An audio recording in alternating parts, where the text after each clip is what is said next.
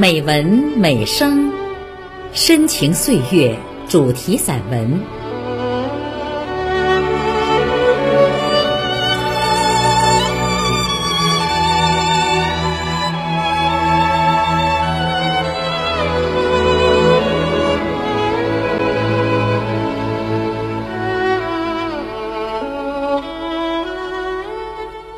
亲爱的朋友，我是主播孟薇。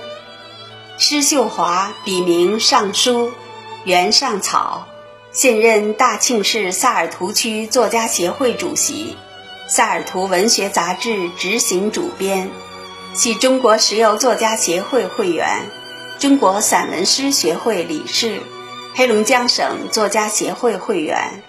主要作品有来自边防线上的诗情。雪雕的翅膀，情感的声音，等等诗集和散文随笔集。今天的节目来听施秀华的两篇散文《过程美丽》和《看戏记》，朗诵江川，后期制作威灵，请分享。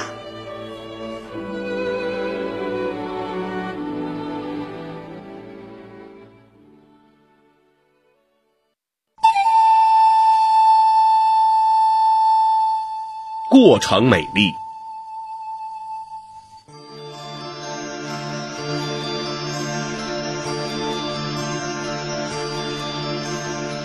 我爱他的时候，他竟然不知道；知道的时候，她已成为了别人的妻子。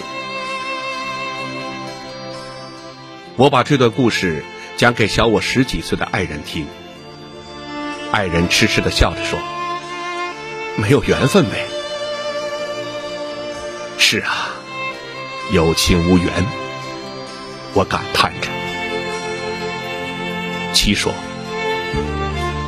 严格的讲，你这是自作自受。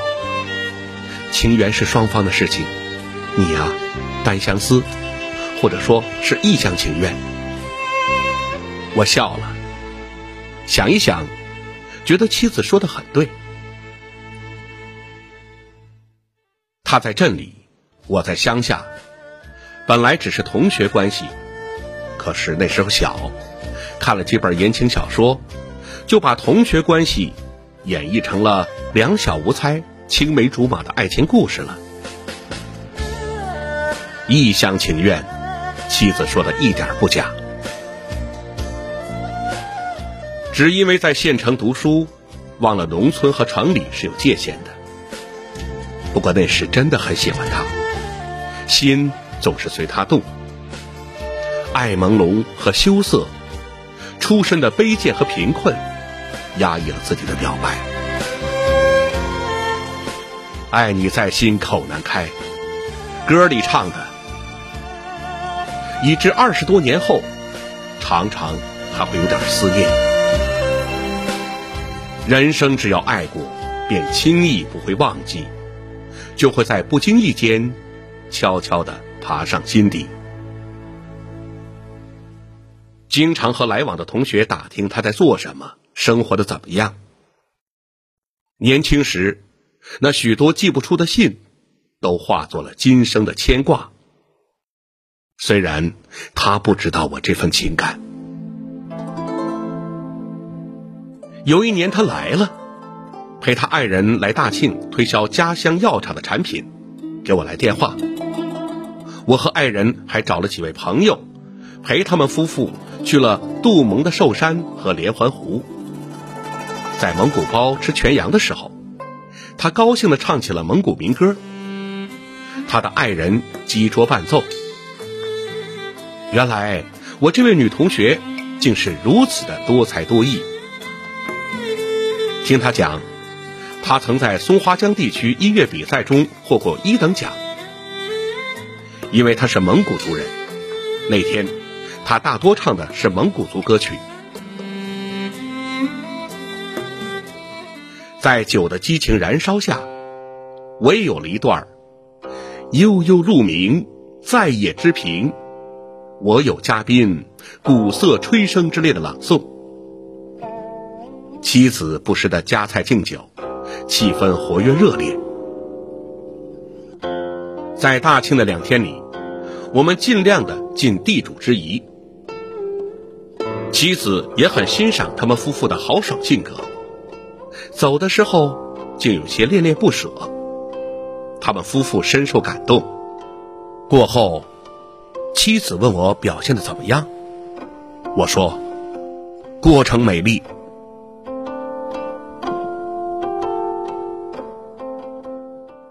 前年初冬，父亲肺癌晚期，他知道后告诉我说。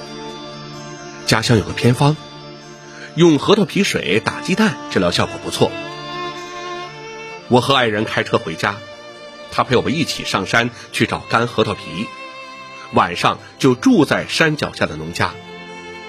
一铺大炕，他和妻子聊得火热，像一对亲姐妹。早上妻子看见我就笑，我知道我那点儿见不得人的老底儿都大白于天下了。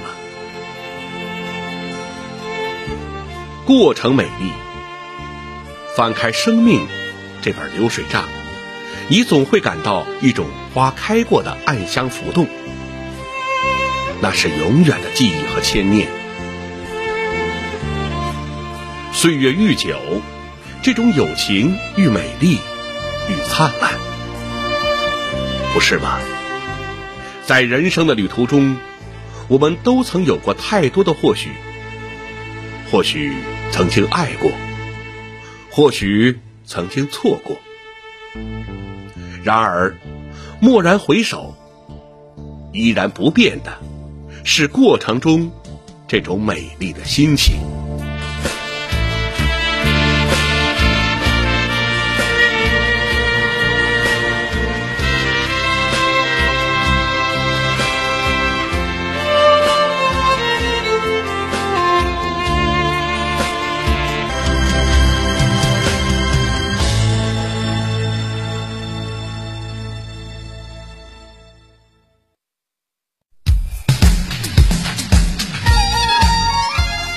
看戏记，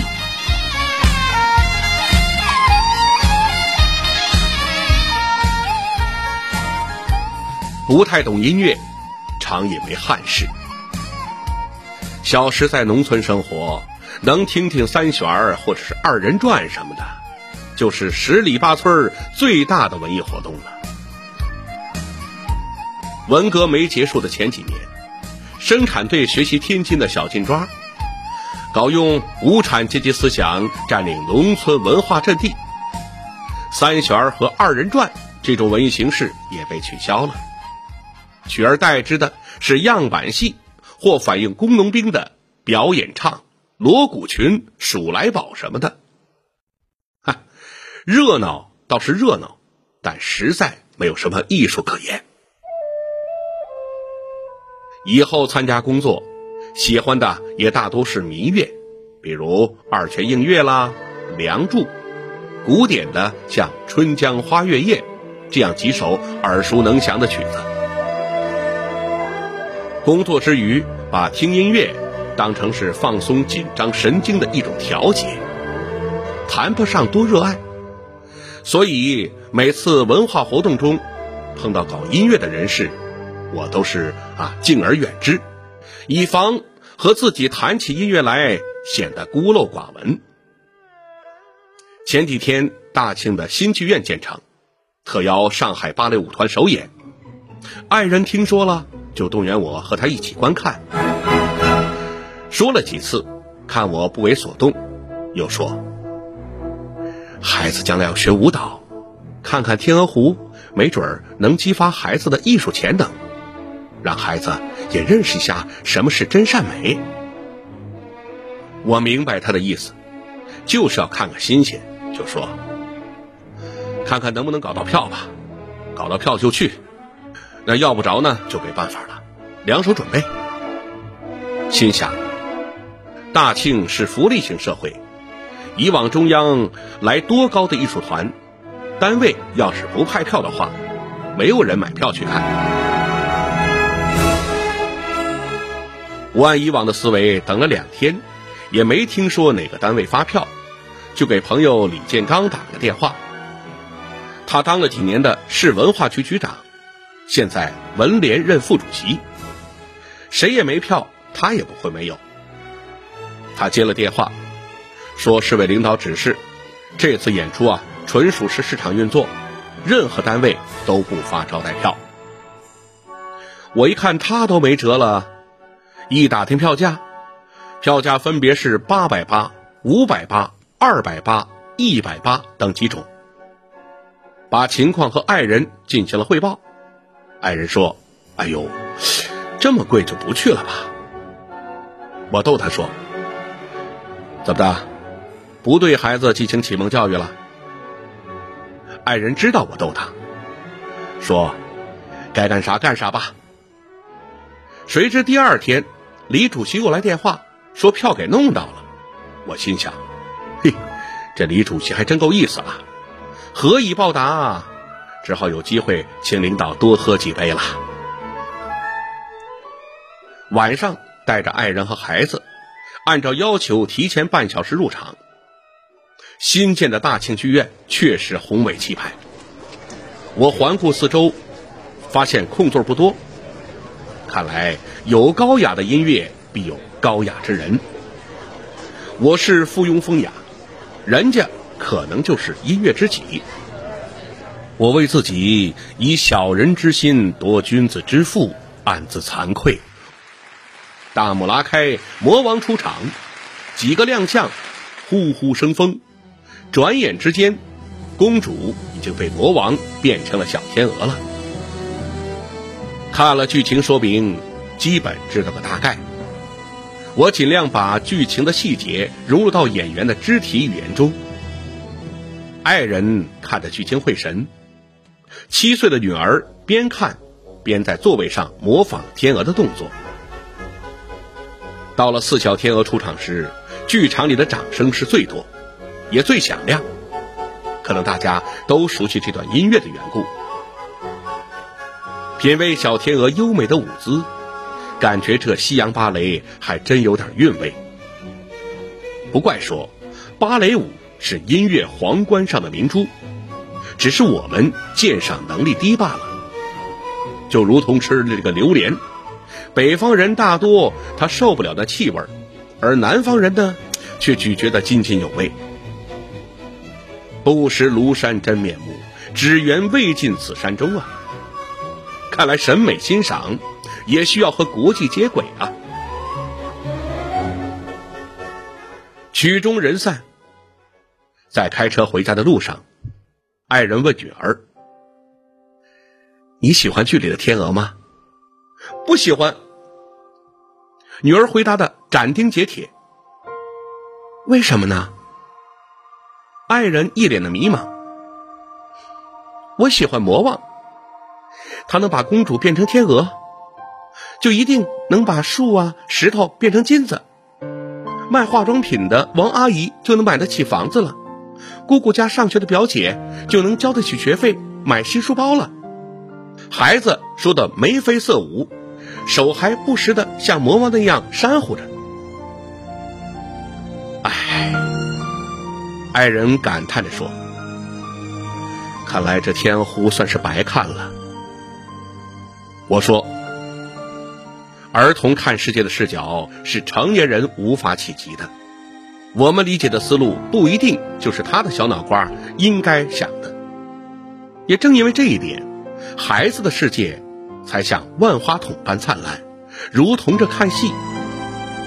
我们在小天鹅的命运上寻找的属于主旋律的真善美情感，孩子在魔王的法力上。”幻想着飞翔的翅膀，我们应该祝福孩子，因为他知道通往天堂的钥匙在哪儿。